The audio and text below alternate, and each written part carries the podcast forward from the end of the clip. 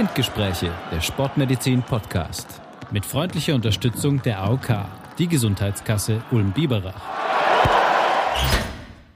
Servus zusammen und herzlich willkommen zu einer neuen Episode von Spindgespräche, dem Sportmedizin Podcast. Heute wieder mit äh, Johannes und mir, Achim. Erstmal Servus, Johannes. Hallo, Achim. Da höre ich schon bester Stimmung. Und wir haben heute ein ganz besonderes Thema und auch einen ganz besonderen Gast oder wenn wir es gendermäßig korrekt sagen, eine ganz besondere Gästin, die Lea Keim. Hallo Lea, grüß dich. Hi. Sehr schön, dass es geklappt hat. Wir freuen uns erstmal sehr, dass du da bist. Und bevor wir vielleicht vorstellen, was das Thema ist, wollen wir vielleicht, nachdem die Hörerinnen und Hörer, zumindest Johannes und mich schon von der Stimme her kennen, dich mal kurz bitten, Lea, ein paar Worte zu dir zu sagen.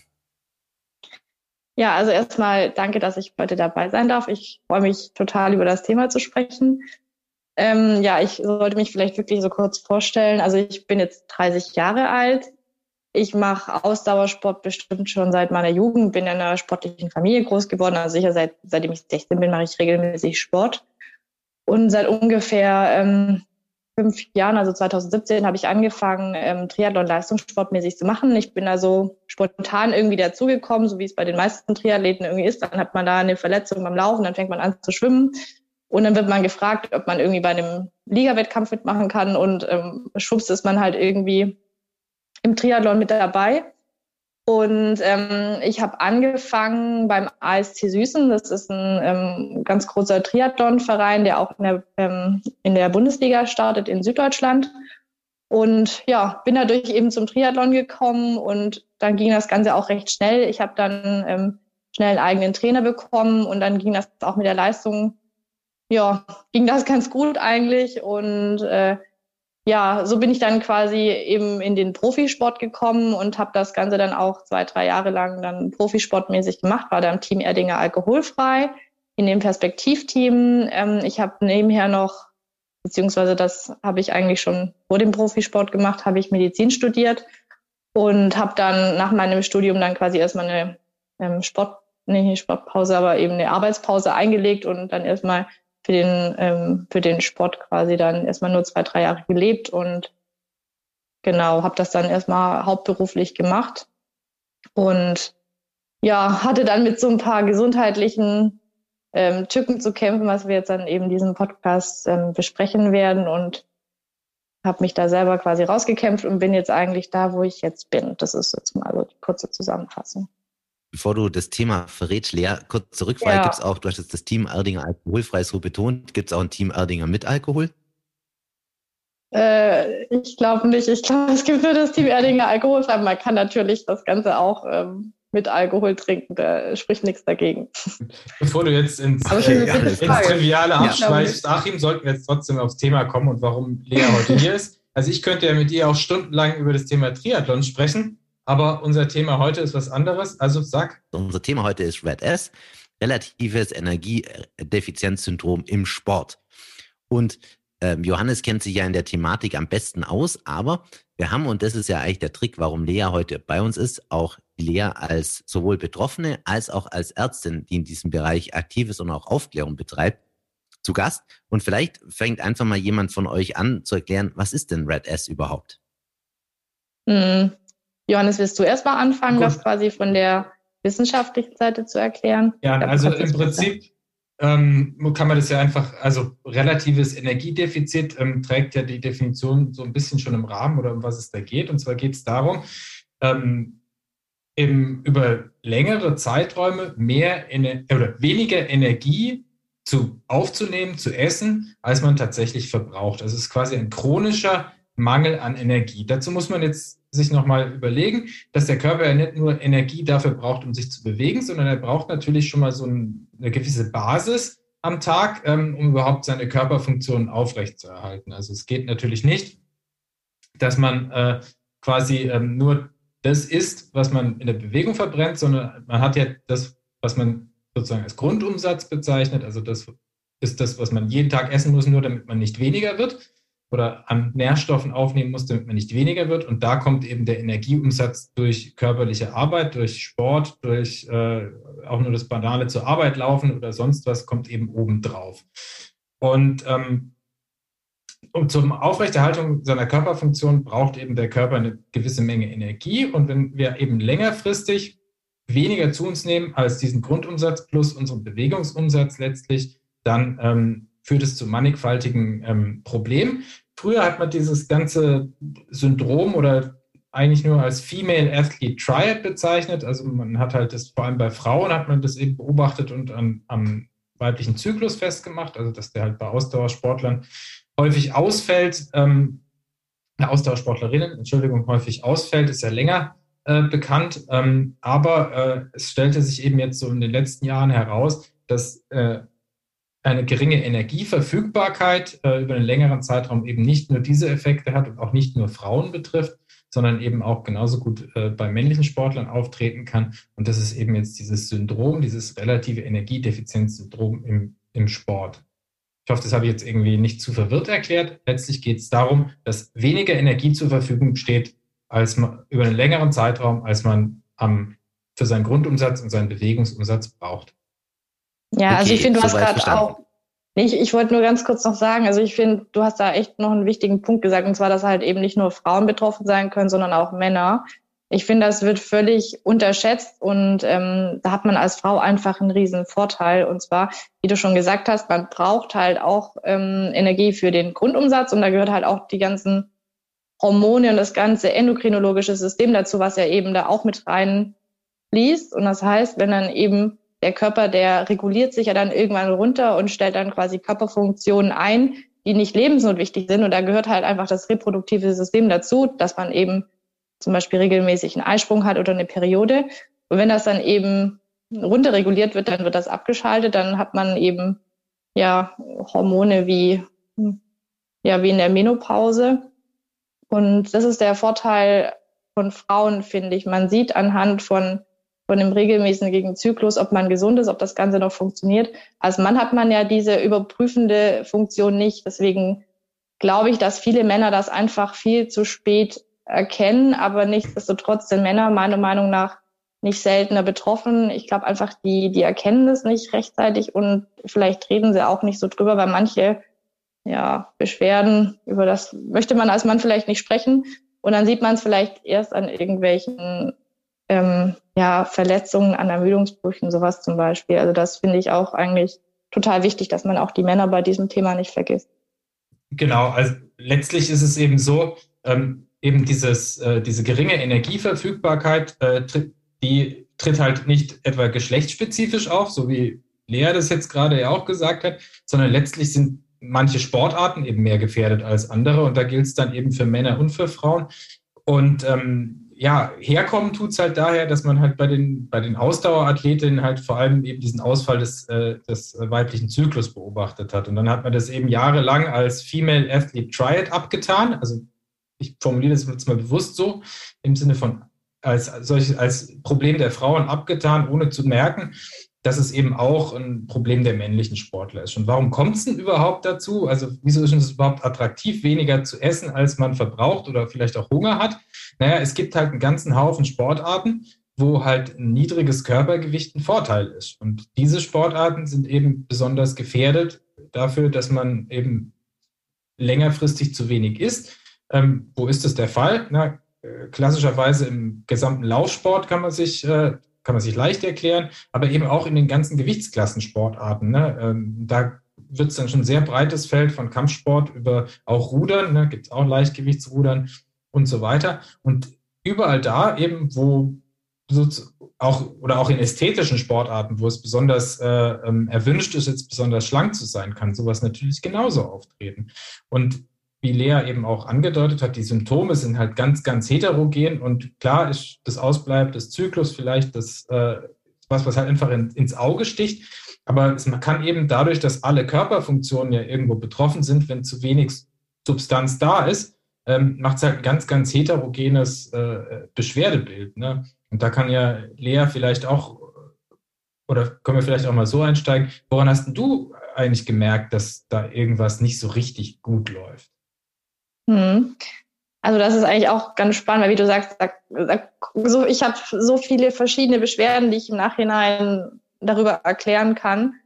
Ähm, also ich muss dazu sagen, ich habe lange die Pille genommen. Das heißt, ähm, das ist jetzt wahrscheinlich auch nochmal so ein Schlenker, den man ausdrücken muss, was man erklären muss, wenn man die Pille nimmt, dann gaukelt das einem ja quasi eine Hormonentzugsblutung vor, die man auf Basis ohne hormonelle Verhütung quasi ja gar nicht hätte. Das heißt, ähm, ich hatte quasi damals noch äh, eine Monatsblutung, aber eine künstlich herbeigeführte aufgrund von der Pille. Das heißt, ich wusste nicht, also ich weiß im Nachhinein nicht, ob das eben da schon war oder nicht.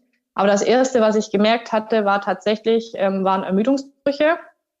Ähm, also ich hatte insgesamt drei Ermüdungsbrüche innerhalb von einem Jahr und ähm, also einmal Schienbein, dann Mittelfuß und das dritte war dann eine Oberschenkelhalsfraktur. Das war dann schon, äh, ja, das fand ich dann nicht mehr lustig. Da habe ich dann gedacht, okay, jetzt muss ich irgendwas ändern. Ähm, genau, also das waren, das waren mit so die einschneidendsten Sachen, die ich bemerkt habe. Ähm, ich habe dann parallel auch innerhalb von diesem Jahr dann die, ähm, die Pille abgesetzt, weil ich gedacht, ja, das äh, ist nicht gut, ich muss jetzt mal gucken, was da los ist und habe dann tatsächlich auch gemerkt, ähm, es kommt keine Periode. Das war dann eben auch das, was ich bemerkt habe bei mir.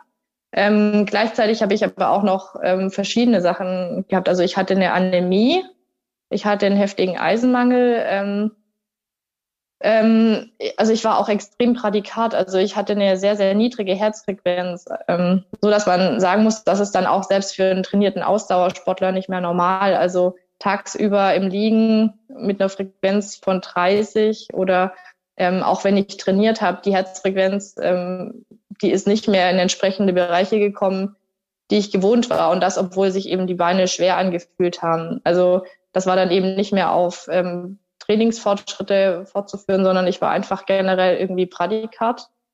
Ähm, dann war ich total infektanfällig. Also ich hatte, es gab echt ein paar Monate, da hatte ich dann boah, insgesamt sicher vier oder fünf Erkältungen innerhalb von wenigen Wochen. Ja, also das sind, das sind die Sachen, die ich bei mir bemerkt habe und erstaunlicherweise so Leistungsverlust oder sowas hatte ich gar nicht. Hm. Ähm, ja, genau. Also bei mir war es vor allem ähm, der Knochen, und ähm, die Infekte, die ich bemerkt habe. Und ähm, muss auch dazu sagen, ich habe auch eine knochendichte Messung machen lassen nach dieser Oberschenkelhalsfraktur und ähm, habe tatsächlich dann auch die Diagnose einer Osteopenie bekommen. Genau. Also etwas, was ja eigentlich erst ähm, bei Frauen nach der Menopause, sag ich mal, häufiger auftritt. Ne? Und das ist halt einfach eines genau. dieser Symptome von der niedrigen Energieverfügbarkeit ist natürlich, ne, ähm, erstens mal stellt der Körper ähm, alles nicht lebensnotwendige ein oder reduziert das. Ne? Das sieht man ja auch schön. Ne? Äh, dein gesamter Stoffwechsel wurde ja auch irgendwie runtergefahren, was man vielleicht auch so ein bisschen an der niedrigen Herzfrequenz und diesem allgemein ne? alles runtergefahren, alles langsam, äh, genau. Stoffwechselprobleme, Prozesse verlangsamen sich und so weiter. Und halt ähm, natürlich wird auch der Knochen ist ja ständig Umbauprozessen unterzogen. Also es gibt immer eine, äh, einen Knochenabbau, genauso wie einen Knochenneuaufbau. Und eben in der Situation überwiegt dann natürlich der Knochenabbau, auch um Substrate aus dem Knochen rauszulösen und anderweitig zu verwenden. Ne? Zumal und halt auch der, weil die Hormone, die normalerweise zum Knochenaufbau beitragen, halt nicht mehr so zur Verfügung stehen. Also diese ganze Knochenstoffwechsel verschiebt sich eben zum Knochenabbau und da kommen die Ermüdungsbrüche. Das ist ja auch wieder ein sehr offensichtliches Symptom, ne? aber da ist ja eigentlich schon ziemlich weit. Was ich dich jetzt allerdings noch fragen wollte, ist, du hast gesagt, du hast jetzt nicht gemerkt, dass die Leistungen schlechter wurden, aber hast du vielleicht mhm. gemerkt, dass du dich nicht mehr gesteigert hast? Weil das, also, ne, dass du das Training vielleicht gar nicht mehr so angesprochen hast, wie du das. Nee, das konnte ich irgendwie, nee, das war bei mir irgendwie was, das ging immer. Also, ähm, die Leistung ist bei mir in den ganzen Jahren, die hat da nie gelitten. Also ich war leistungsmäßig, war ich auf einem richtig, richtig guten, also ich war auf einem sehr, sehr guten Niveau. Mhm. Ähm, die Leistung ist bei mir nie stagniert, komischerweise. Das war eher so, ähm, entweder war ich topfit oder ich war halt verletzt. Und dazwischen gab's meistens, ja, gab's meistens nicht so viel. Also äh, wie gesagt, also Leistungszuwächse, die hatte ich trotzdem, aber irgendwie äh, war ich halt einfach mega schnell wieder verletzt, so dass ich die die Leistung irgendwie in einem Wettkampf gar nicht hätte umsetzen können oder ich habe es gar nicht bis an den Wettkampf geschafft, weil ich davor wieder verletzt war. Mhm. Das war bei mir eher so dieses Wechselspiel aus aus diesen beiden Sachen. Ja. Und wie war dann die Regeneration bei dir, Lea? Ähm, ach, wahrscheinlich, die kam wahrscheinlich zu kurz. Also ich muss halt auch dazu sagen, ich hatte halt auch diese Ermüdungsbrüche immer, wenn ich extrem viel Stress hatte. Also, also das war jetzt auch ein bisschen blöd von, von mir formuliert. Ich meine das nicht die Regeneration ganz allgemein, ja. sondern die Regeneration von den Verletzungen. Hattest Ach du da so. irgendwie den Eindruck, dass das besonders lang dauert oder dass es normaler Heilungsverlauf ist? Ähm, nee, ich würde sagen, es war ein normaler Heilungsverlauf und der war auch immer recht schnell. Aber ich war da auch immer ziemlich konsequent. Also ich habe da wirklich immer komplett Pause gemacht, weil ich vor diesen Verletzungen auch halt ähm, wegen dem ärztlichen Hintergrund, ich hatte halt einfach immer total Respekt und ich habe da wirklich, ähm, ich habe da immer komplett pausiert. Und ähm, bei der Schenkelhalsfraktur bin ich insgesamt acht Wochen oder so an Krücken gegangen und da war wirklich auch acht Wochen nichts mit Sport. Also da war eigentlich echt normaler Heilungsverlauf, kann ich sagen, zum Glück. Aber ähm, nee, da habe ich dann schon nach mir geguckt. Ähm, ich habe nur eine Frage noch dazwischen. Das sind ja jetzt schon teilweise auch gravierende Verletzungen, die man eigentlich sonst, wie es Johannes schon sagte, eher bei älteren Menschen vermutet. Gab es ja. denn so diese eine charakteristische Verletzung oder diesen einen charakteristischen, charakteristischen Punkt, wo du gesagt hast, da stimmt jetzt irgendwas nicht, da muss, da ist auf jeden Fall was im Argen? Oder war das eher so ein schleichender Prozess? Nee, also das war schon diese Schenkelhalsfraktur. Also das, man muss sich das so vorstellen, äh, das ging los 2018 äh, im Mai mit äh, Schienbeinfraktur. Dann hatte ich im Dezember 2018 hatte ich dann den Mittelfußbruch und dann im Juni, Juli 2019 hatte ich dann diese Oberschenkelhalsfraktur. Und die war für mich halt so einschneidend, auch im Alltag, weil wie gesagt, ich, ich konnte ja nicht mehr Auto fahren, äh, ich musste mich zum Teil bekochen, also ich konnte ja nicht mal den, den, den Herd irgendwie, irgendwie oder den, den Topf quasi selbstständig ähm, auf den Esstisch stellen. Also so die banalsten Dinge gingen ja nicht mehr oder einfach nur Treppen laufen mit Krücken. Also das war für mich im Alltag einfach so einschränkend, dass ich dann echt gedacht habe, was mache ich eigentlich mit meinem Körper und warum tue ich mir das an? Und also ich habe mich da echt gefragt, was mache ich hier eigentlich?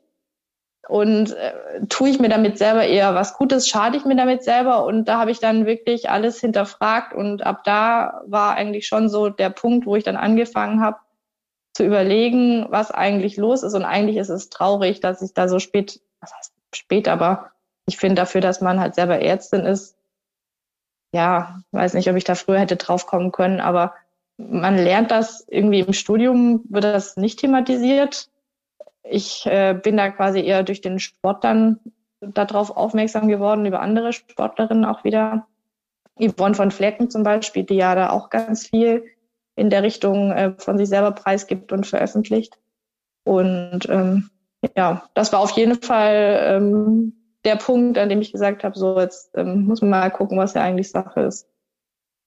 Ja, das ist ja irgendwie so ein generelles Problem. Also bevor ich jetzt, ich, mein, ich arbeite ja nicht schon mein ganzes Leben sozusagen in der Sportmedizin. Ähm, bevor ich aber hierher gekommen bin, äh, habe ich diesen Terminus Red S oder auch Female Athlete Triad im Prinzip nicht gehört. Also es kommt ja im, im normalen mhm. Medizineralltag genau. kommt es überhaupt nicht vor. Nee, ähm, genau. Und ähm, weil irgendwie so Energieverfügbarkeit, wir haben ja eher in der, in der internistischen Medizin das andere Problem, nämlich die Energieüberverfügbarkeit und das, was es mit den Menschen macht. Dass es das auch in der anderen Richtung gibt und Probleme machen kann, das äh, weiß man natürlich im Rahmen von manchen Tumorerkrankungen und so weiter, aber da denkt man halt immer nicht beim jungen, fitten Sportler so richtig dran. Was mich jetzt auch noch interessieren würde, in der Zeit, wo das jetzt bei dir alles passiert ist, wie viel hast du da eigentlich trainiert? Ne? Oder wie hast du denn, hast du überhaupt Training und Ernährung versucht, aufeinander abzustimmen? Oder hast du, also weil wir reden ja immer von Energieverfügbarkeit, ne? Und ja. eigentlich haben wir ja genug ja. Messgeräte an unseren Fahrrädern, unseren Handgelenken, ja. um, um, jetzt zumindest eine grobe Idee zu haben, zumindest wenn man es professionell betreibt, wie viel Energie man so am Tag braucht. Ja, Nee, das ist ein wichtiger Punkt. Also ich muss sagen, bei mir war auch viel Unwissenheit mit dabei. Also ich bin ja recht spät und halt auch irgendwie total schnell da so reingerutscht, innerhalb eigentlich von einem Jahr. Und ich wusste zum Teil auch noch nicht, also das, was ich jetzt alles weiß, wie ich mich bei Einheiten so verpflegen habe, wie viel Gramm Kohlenhydrate ich brauche, welches Pulver ich wie mischen muss, wie schnell verfügbar die Kohlenhydrate da sein müssen, wenn ich jetzt intensiv trainiere. Hm. Da war einfach so viel, was ich zu diesem Zeitpunkt halt nicht wusste. Hm. Ähm, trainiert habe ich ungefähr so, mh, hm, mal sagen, so 15 bis 18 Stunden in der Woche. Davon waren sicher auch viele Einheiten intensiv. Und ähm, ja, ich wusste oftmals halt eben nicht, wie ich diese Einheiten zu verpflegen habe. Also ich habe ähm, ich habe mich da sicher mangelhaft ernährt, wenn ich das jetzt äh, mit dem Vergleich, wie ich mich jetzt oder wie ich die Einheiten jetzt verpflege, ähm, kann man das halt einfach nicht vergleichen. Also ich glaube, das ist auch einfach ein wichtiger Punkt, gerade in der ganzen Nachwuchsarbeit, dass man das den, den Leistungssportlern oder den, den Jugendlichen, die auf Leistungsniveau trainieren, einfach auch erklären muss, mhm. wie man sich denn so richtig verpflegt, wenn man auf so einem Niveau regelmäßig Sport macht. Und ich wusste das zum Teil halt einfach eben auch noch nicht. Und das ist sicher auch mit ein Riesenpunkt. Ähm, der andere Punkt ist halt auch, dass man gerade als Frau, ähm, was du ja auch vorher schon gesagt hast, ist ja auch, äh, es geht ja auch immer ums Körpergewicht, um Ästhetik, um Watt pro Kilo Körpergewicht, selbst auf dem Rad, am Berg und so weiter. Und da ist ja auch schon so, dass da natürlich auch immer ein Teil ist, den man nicht weiß, was bei mir sicher auch der Fall war, dass ich ähm, zum Teil auch einfach nicht wusste. Das andere ist schon so, dass man eben selber so ein Ideal ja im Kopf hat, wie man aussehen will, ähm, was man wiegen sollte, dass man im Wettkampf schnell ist oder Wettkampfgewicht und so weiter.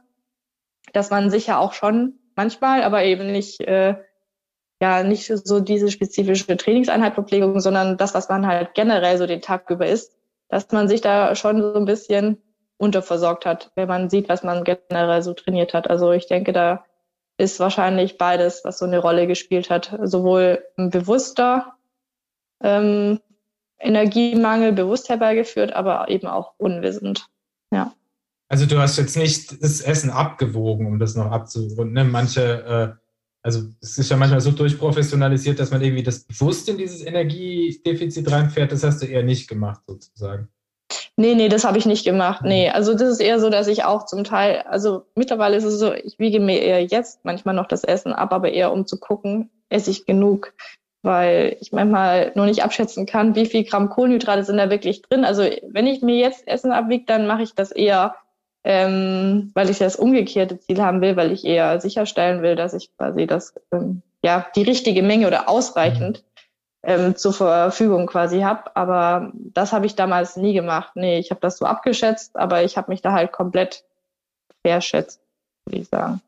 Hätten denn Außenstehende, also Familie, Freundinnen, Freunde, irgendwie eine Chance gehabt, das früher bei dir zu erkennen? Oder andersrum formuliert, wenn jetzt jemand zum Beispiel ein sehr sportlich aktives Kind hat, mhm. gibt es irgendwie so Alarmzeichen, auf die auch das Umfeld achten sollte?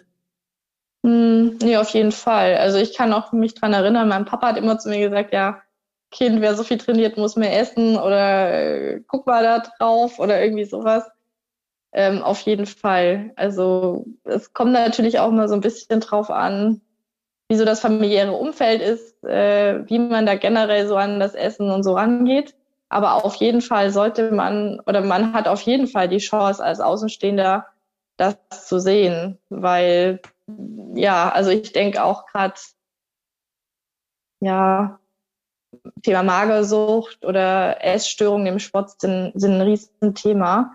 Und ich denke schon, dass man da als Außenstehende die Chance hat, das zu merken.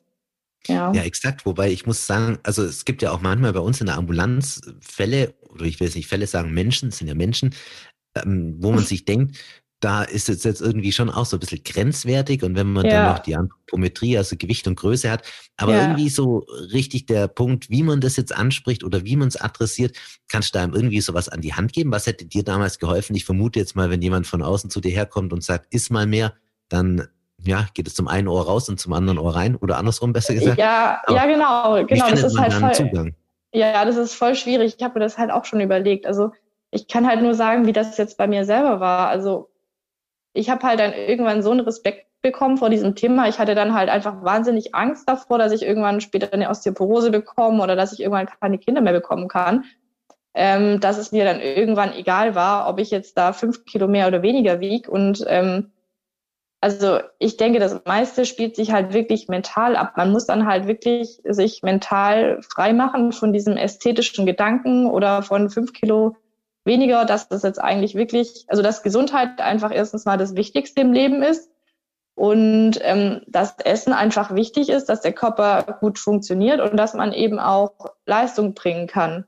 Gibt's ja auch diesen Spruch, ohne Mampf kein Dampf. Und naja, das ist jetzt halt inzwischen schon so auch das Motto, das ich habe. Und ähm, ja, also meine Erfahrungen, die ich halt damit gemacht habe, waren halt irgendwann so einprägsam, dass ich gesagt habe, jetzt mir ist egal, dann nehme ich jetzt halt zu. Aber Hauptsache, ich bin gesund und kann trotzdem auch mein ganzes Leben lang Sport machen. Und das ist mir wichtiger, als jetzt ähm, die perfekteste Figur zu haben. Und das war halt so das, was ich quasi für mich im Kopf hatte, um quasi an dieses Thema ranzugehen. Und dadurch habe ich quasi für mich auch ähm, ja dieses restriktive Essverhalten, was ich sicher hatte, also immer quasi zu wenig zu essen, als ich eigentlich gebraucht hätte, das habe ich dadurch für mich eigentlich ganz gut in den Griff bekommen. Ja, natürlich nimmt man dadurch zu und ähm, hat dann auch da wie mal so ein Speckpölsterchen oder sowas.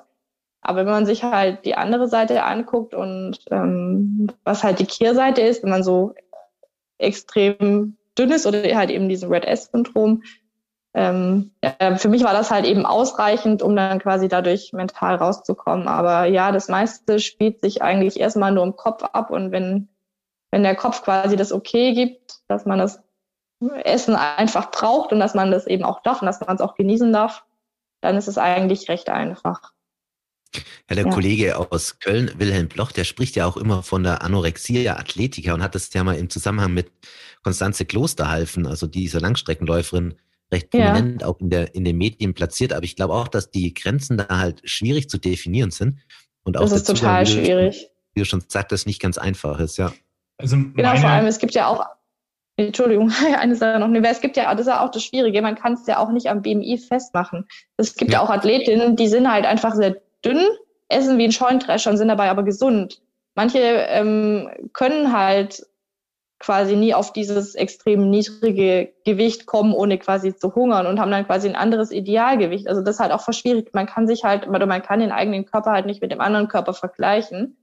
Und ich glaube, das muss man irgendwie auch akzeptieren zu lernen, dass der eigene Körper vielleicht einfach fünf Kilo mehr braucht als der andere Körper von dem anderen, dass er halt richtig funktioniert. Ja, aber das ist halt, wie du sagst, das ist total schwierig. Deswegen finde ich halt den BMI da auch so ein bisschen gefährlich, das daran festzumachen. Ich denke, man muss sich immer das Gesamte angucken. Ja. Johannes, du hattest noch einen Punkt. Genau, also klar, der BMI, äh, der greift in athletischen Populationen, also bei Sportlern sowieso ja irgendwie zu kurz, ne, weil äh, es gibt ja auch sehr muskulöse Sportler, die in, dann eigentlich übergewichtig sind. Ähm, das dazu und halt insgesamt glaube ich halt, man erwischt die Sportler jetzt, also zumindest aus unserer Beraterrolle heraus, halt auch ähm, dann eher damit, dass wenn jemand so professionell trainiert, wie du das getan hast oder tust, ne, mit 15 äh, bis 18 Stunden pro Woche, dann muss man die Sportler, glaube ich, auch dahingehend halt aufklären und motivieren, dass zum professionellen Training halt auch ein Stück weit die Professionalisierung der oder die Vor- und Nachbereitung von Trainingseinheiten, dass das halt zum Training genauso dazu gehört und genau, dass halt, auf jeden ähm, Fall. Ja. dass halt man da halt in der Hinsicht auch Aufklärungsarbeit äh, leisten muss, um zu sagen, guck mal, in der Trainingseinheit, jetzt hast du da diese Intervalle auf dem Plan, die sind so und so, so hart und sowas, also da wirst du jetzt in, in zwei Stunden 2000 Kilokalorien, oder ist ein bisschen hochgegriffen, jetzt irgendwie 1500 Kilokalorien verbrennen. Ähm, das macht, es macht überhaupt nur Sinn, das zu trainieren, wenn du erst mal vorher gut eine Kohlenhydrate gegessen hast, sonst brauchen wir diese Einheit überhaupt nicht zu machen. Also eigentlich ist da vielleicht erstens mal Schulung der Trainer natürlich gefragt, äh, die so ein Training durchzieht, so dass halt einfach dieses Ernährungsassessment oder dieses, die, sich mit Ernährung auch in einem positiven Weg zu beschäftigen oder ähm, halt irgendwo wichtig ist. Ne? Weil ich meine, dieses Konzept der Energieverfügbarkeit ist natürlich jetzt wissenschaftlich gesehen immer so ein bisschen abstrakt. Ne? Da weiß man halt, wie viel man äh, pro fettfreier Körpermasse am Tag mindestens essen muss, damit man nicht weniger wird und das dann in Kalorienzellen umzumünzen, ist halt vielleicht dann auch einfach zu kompliziert für die, für die Sportler an sich. Aber das halt einfach, also im Nachwuchsbereich fängt es ja schon damit an, jetzt mit, mit langen Schultagen und sowas, wenn jetzt so die Nachwuchsruderer, Nachwuchsbiathlon, Nachwuchstriathlon jeden Tag trainieren oder auch die Schwimmer, die morgens vor der Schule schon irgendwie ins Schwimmtraining gehen, ähm, dass die ja überhaupt, die sind ja den ganzen Tag von zu Hause weg. Ja, guckt denn da auch, auch jemand, ähm, dass die äh, in der Schule, vor der Schule, nach der Schule, nach diesen Trainingseinheiten, vor diesen Trainingseinheiten überhaupt die Möglichkeit haben zu essen. Ne? Solche Sachen muss man halt auch im, im Nachwuchsbereich adressieren. Weil, ich meine, schaust dir den Nachwuchsschwimmer an, ab äh, frühestem Alter, morgens um sechs in der Schwimmhalle, dann weiter zur Schule, dann Mittagsschule, dann wieder in die Schwimmhalle. Ja, ähm, wann ist der denn eigentlich? Ist ja auch nicht jemand da, der für, für sie kocht unter Umständen. So, ne? das, Und da entstehen Und ich glaube auch, ich glaube auch im medizinischen Bereich ist schon auch unsere Aufgabe ganz klar zu sagen, dass ein Red S ja nicht nur Osteoporose oder Unfruchtbarkeit mit sich bringt, sondern potenziell halt auch lebensbedrohlich ist. Ne? Wir reden ja auch über Entgleisung der Blutsalze, über Herzrhythmusstörungen. Also mhm. das ist ja, das ist ja keine Lappalie. Ich glaube, das ist, das wird halt oft auch so ein bisschen verharmlost, indem man sagt, ja, ist halt jetzt ein bisschen zu wenig oder sie ist halt ein bisschen zu wenig. Aber das ist ja weitaus mehr. Und die Folgen sind ja dann, wie du es auch am eigenen Leib erfahren hast, durchaus dramatisch und können ein Leben lang dann ja beschäftigen. Und das ist ja nicht das, was man möchte von einem gesunden Lebensstil, den man sich ja durch Sport erhofft.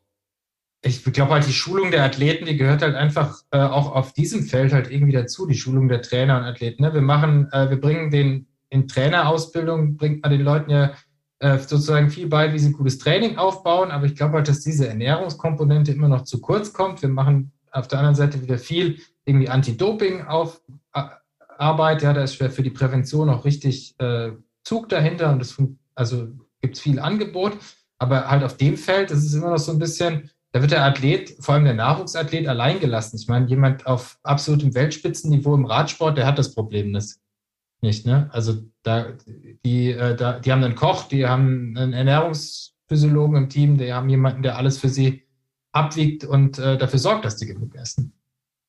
Und es ist natürlich auch wichtig, dass Athletinnen wie jetzt Lea hier als Beispiel vorangehen und auch über die Thematik sprechen und auch sagen, was das jetzt individuell bedeutet hat. Ne? Zu jeder Katastrophe, sei es jetzt gesundheitlich oder global, ist immer wichtig, ein Bild oder ein Gesicht vor Augen zu haben. Nur dann wird es greifbar. Ja, jetzt haben wir eigentlich schon recht viel über Red S gesprochen. Haben wir denn jetzt eigentlich schon die Therapie genauer oder dezidierter besprochen, Johannes? Ja, eigentlich haben wir ja noch nicht mal die Diagnostik so richtig besprochen. Ne? Das Thema ist so komplex und so groß. Vielleicht Wie merken wir es überhaupt? Darauf gleich noch mal, vielleicht sollte man da gleich nochmal drauf zu sprechen kommen. Genau, also zur Diagnostik muss man natürlich sagen, ähm, ist natürlich schwierig, weil es halt so ein multifaktorielles Syndrom ist. Ne? Also es nochmal, um es nochmal zusammenzufassen, ne? ähm, einerseits äh, macht sogar psychologische Probleme, also eben Sinne in Richtung von einer depressiven Verstimmung, Depression. Das macht eben diese, hat der Lea auch gesagt, diese Infektanfälligkeit ist, ist auffällig. Ne? Ähm, diese Bradykardie ist ja interessant, dass sie das auch, also diese langsame Herzfrequenz, dass sie das auch ge gehabt hat. Ne? Ähm, diesen Eisenmangel, ne? das sind ja alles so für sich genommen auch schöne einzelne Krankheitsbilder, die man jetzt wunderbar ähm, dem spezifischen Facharzt zuweisen kann in unserer Branche, ja, der sich dann genau nur mit diesem einen Fenster beschäftigt, aber dadurch, dass es eben so viele Systeme ähm, äh, sozusagen betreffen kann, ähm, muss man das halt erstmal da eins und eins zusammenzählen. Und das Wichtigste auf ärztlicher Seite ist ja ähm, vielleicht oder auch auf Athletenseite und auf äh, Trainerseite ist überhaupt mal daran zu denken, ne, dass es ein Problem sein könnte. Und wenn man das schon mal als Problem erkannt hat oder wenn man schon gesagt, uh, hm, vielleicht äh, ist die schon seit oder derjenige schon seit so langer Zeit so wenig, dann halt tatsächlich auch mal auszurechnen, was, was braucht der überhaupt? Ne? Also überhaupt mal ein, ein Assessment äh, zu machen zur Ernährung. Das wäre ja schon mal, sag ich mal, der erste Ansatz. Oder Lea, was fällt dir ein? Wie hat man bei dir dann das rausgefunden? Also so richtig, also von ärztlicher Seite aus muss ich sagen, hat da eigentlich leider niemand irgendwie so dran gedacht. Ähm, das war eher so von Trainerseite, dass, dass die quasi dran gedacht haben, dass sie gesagt haben, so, hm, wir müssen da mal dran denken. Ja, das kann alles miteinander zusammenhängen. Und dann, ähm, also war das eher so ein Rausfinden in Eigenregie. Einfach weil das halt so unter, unterrepräsentiert war damals halt noch das ganze Thema und ja, also ich finde, ich stimme dir da voll zu. Man muss einfach Aufklärung betreiben und dann muss man einfach dran denken. Und man muss sich irgendwie auch so ein bisschen im Klaren sein, was für eine Bandbreite an verschiedenen Beschwerden das verursachen kann. Ähm, ich habe mal beim, bei meinem Frauenarzt, habe ich halt auch mal so ein Hormonprofil quasi machen lassen und habe dann halt quasi so schwarz auf weiß mal gesehen, so wie ähm, ja, wie niedrig meine Geschlechtshormone zu dem Zeitpunkt tatsächlich waren. Natürlich bei Frauen ist es immer noch abhängig von der Zyklusphase, aber ich hatte zu dem Zeitpunkt halt keinen Zyklus.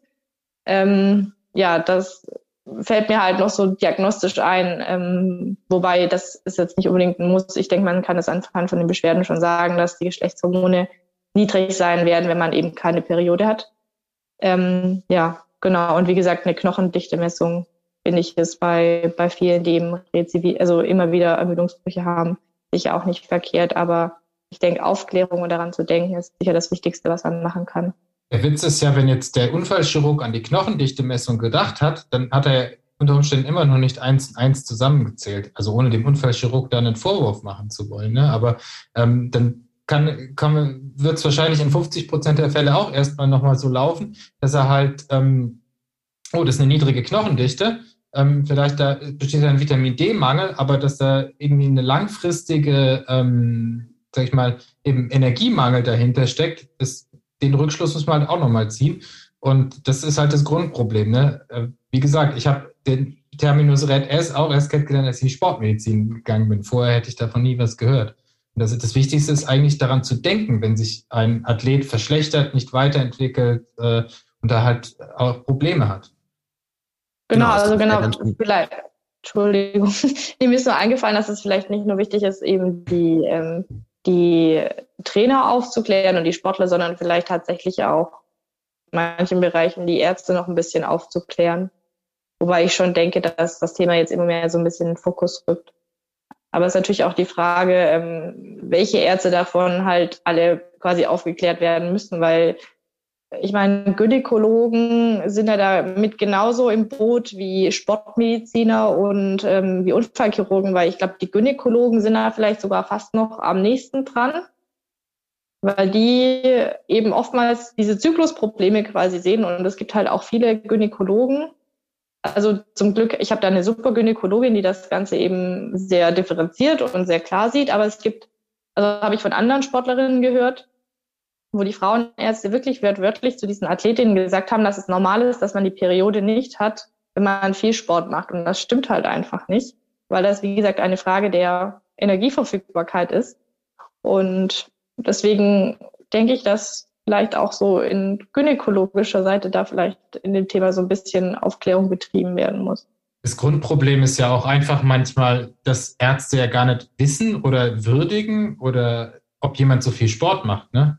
Also in, in den klassischen Sprechstundentakten äh, wird es überhaupt ab, unter Umständen ja gar nicht abgefragt oder es ist der, dem Kollegen oder der Kollegin ja auch gar nicht klar, was äh, der Patient so neben dem Sprechstundenbesuch und seiner Arbeit so alles macht. Ne? Das ist ja so ein mhm. anderes Problem. Ja, aber ich glaube, was ganz wichtig ist und was wir auf jeden Fall schon mal bis zum jetzigen Stand mitnehmen können, ist, dass Red S häufiger ist, als man denkt, dass es auch Männer betrifft, nicht nur Frauen. Und dass, wie Johannes und Lea jetzt ja beide einhellig gesagt haben, das Wichtigste ist erstmal dran zu denken, dass es bei entsprechenden Symptomen, gerade den Ermüdungsbrüchen oder der ausbleibenden Periode, aber auch EKG-Veränderungen oder Leistungseinschränkungen, Infektanfälligkeit als Ursache in Frage kommt. Ne? Und, und wenn man jetzt schon mal die ja?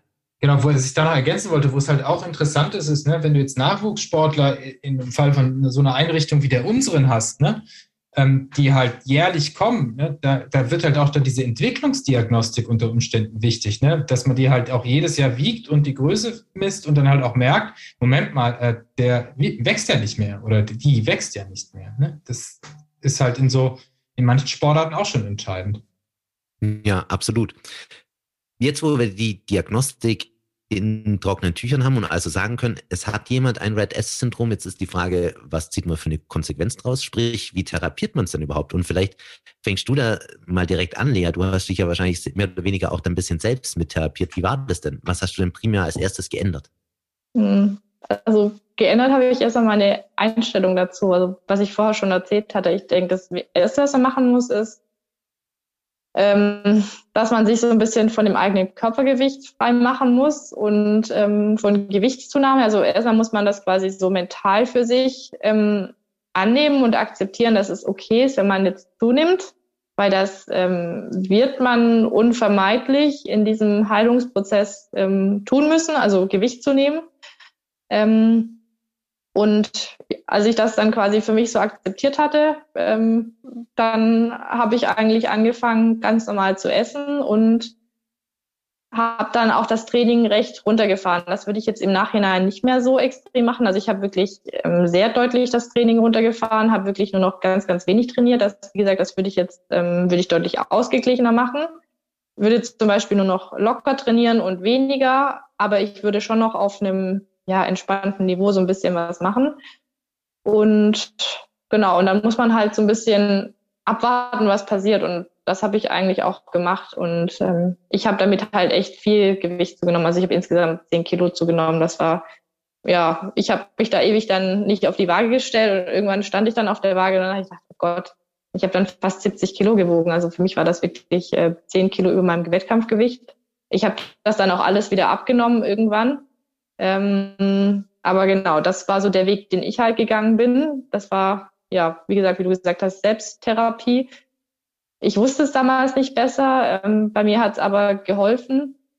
Ich habe dann, ähm, ja, drei Monate, nachdem ich damit quasi angefangen habe, habe ich dann wieder quasi eine erste Blutung bekommen und so eine richtige, also ein richtig funktionierender Menstruationszyklus war es dann allerdings erst so nach sechs bis neun Monaten, würde ich sagen.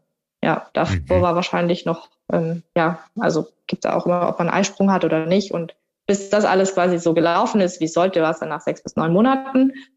Und genau, ich habe dann irgendwann, als ich gemerkt habe, ja, das Hormonsystem kommt wieder ins Rollen, das läuft wieder, habe ich dann wieder angefangen, auf einem lockeren Niveau zu trainieren, habe dann auch immer wieder so intensive Einheiten gemacht, habe dann aber zu dem Zeitpunkt schon gewusst, wie ich meine Einheiten verpflegen muss und das heißt, ich habe dann den Sport, den ich gemacht habe, habe ich immer sehr gut verpflegt gemacht und dadurch habe ich dann auch, ja, so Schritt für Schritt habe ich dann auch das Gewicht dann wieder verloren, was ich quasi zugenommen habe und habe mich dann irgendwann auf einem, ja, Gewichtsniveau von, ach, ich habe dann sechs, sieben Kilo habe ich dann wieder abgenommen und genau, jetzt wiege ich so um die 64 Kilo insgesamt. Das, genau, das ist in Ordnung für mich.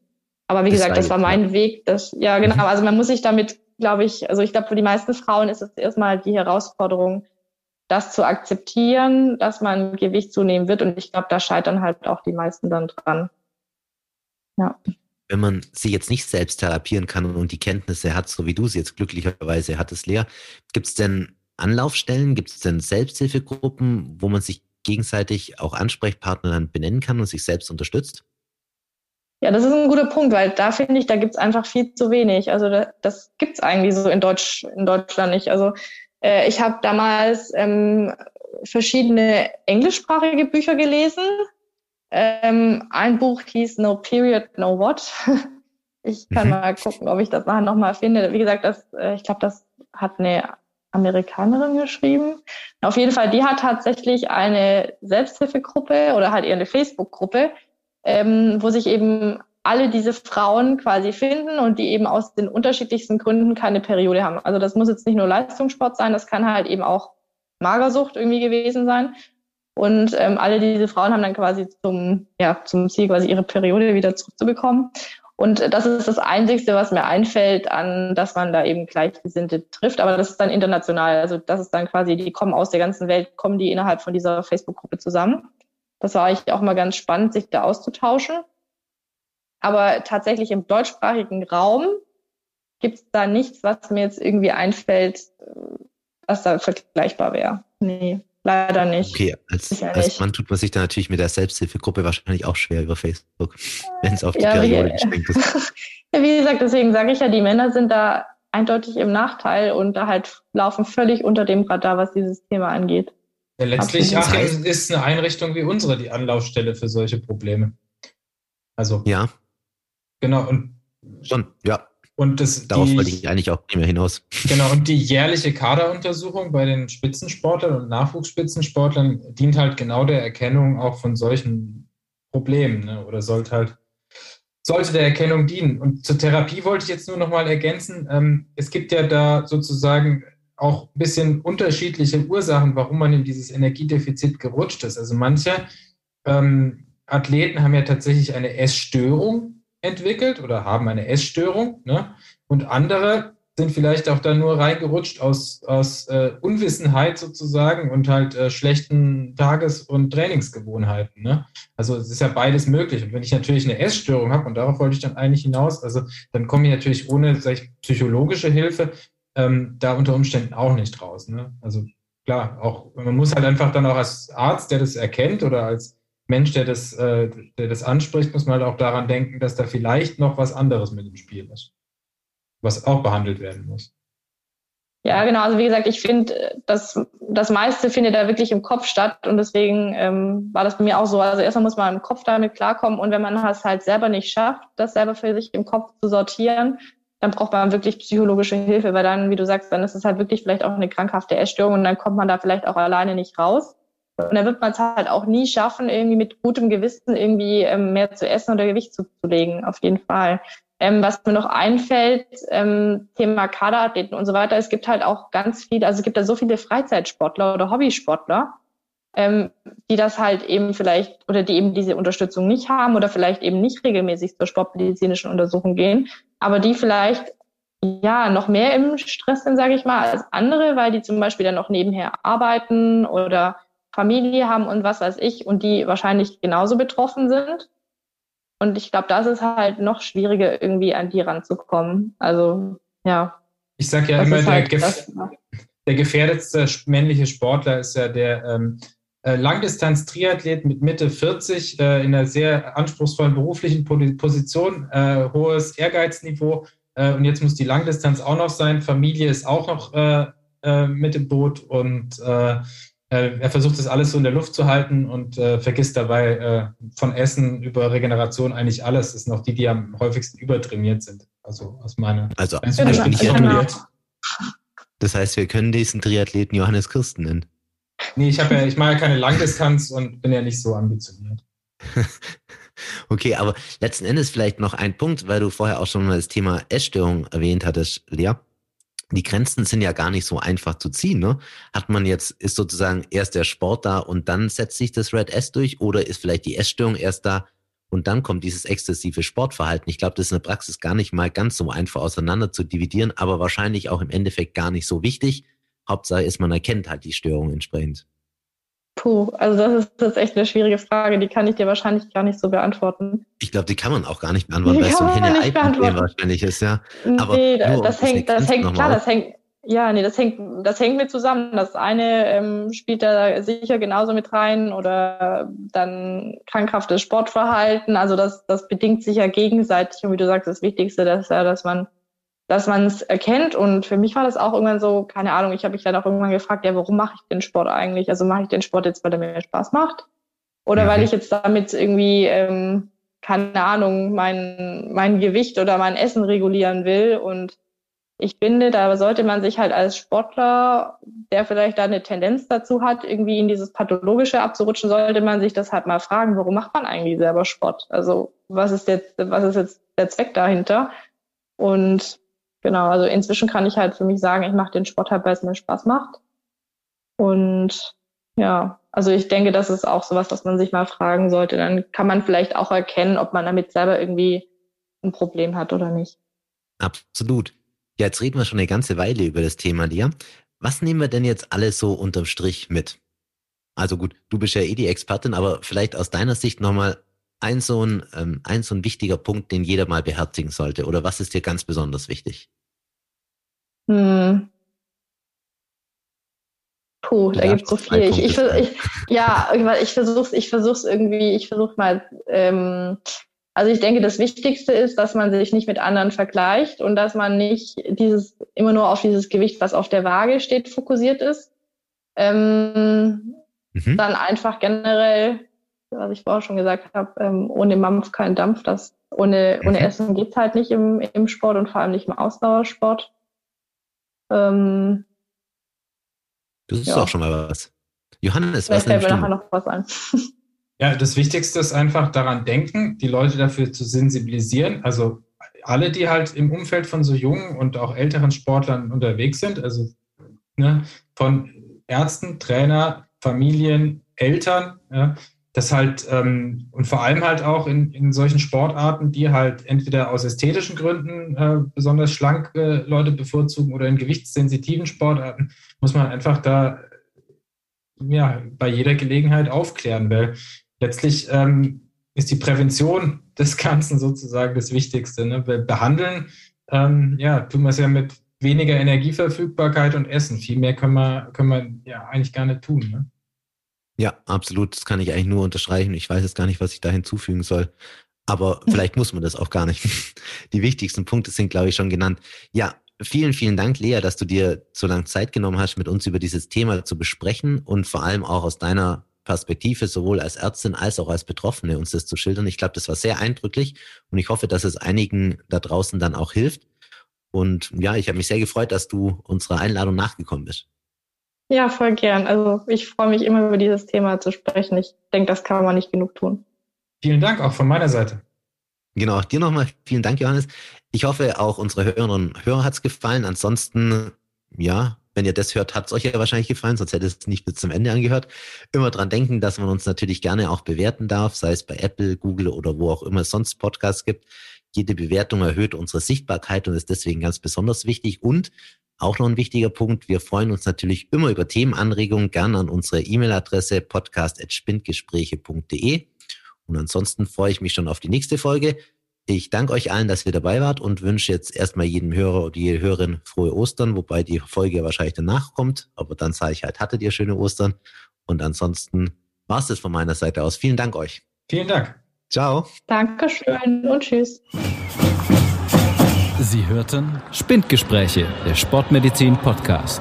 Mit freundlicher Unterstützung der AOK, die Gesundheitskasse Ulm-Biberach.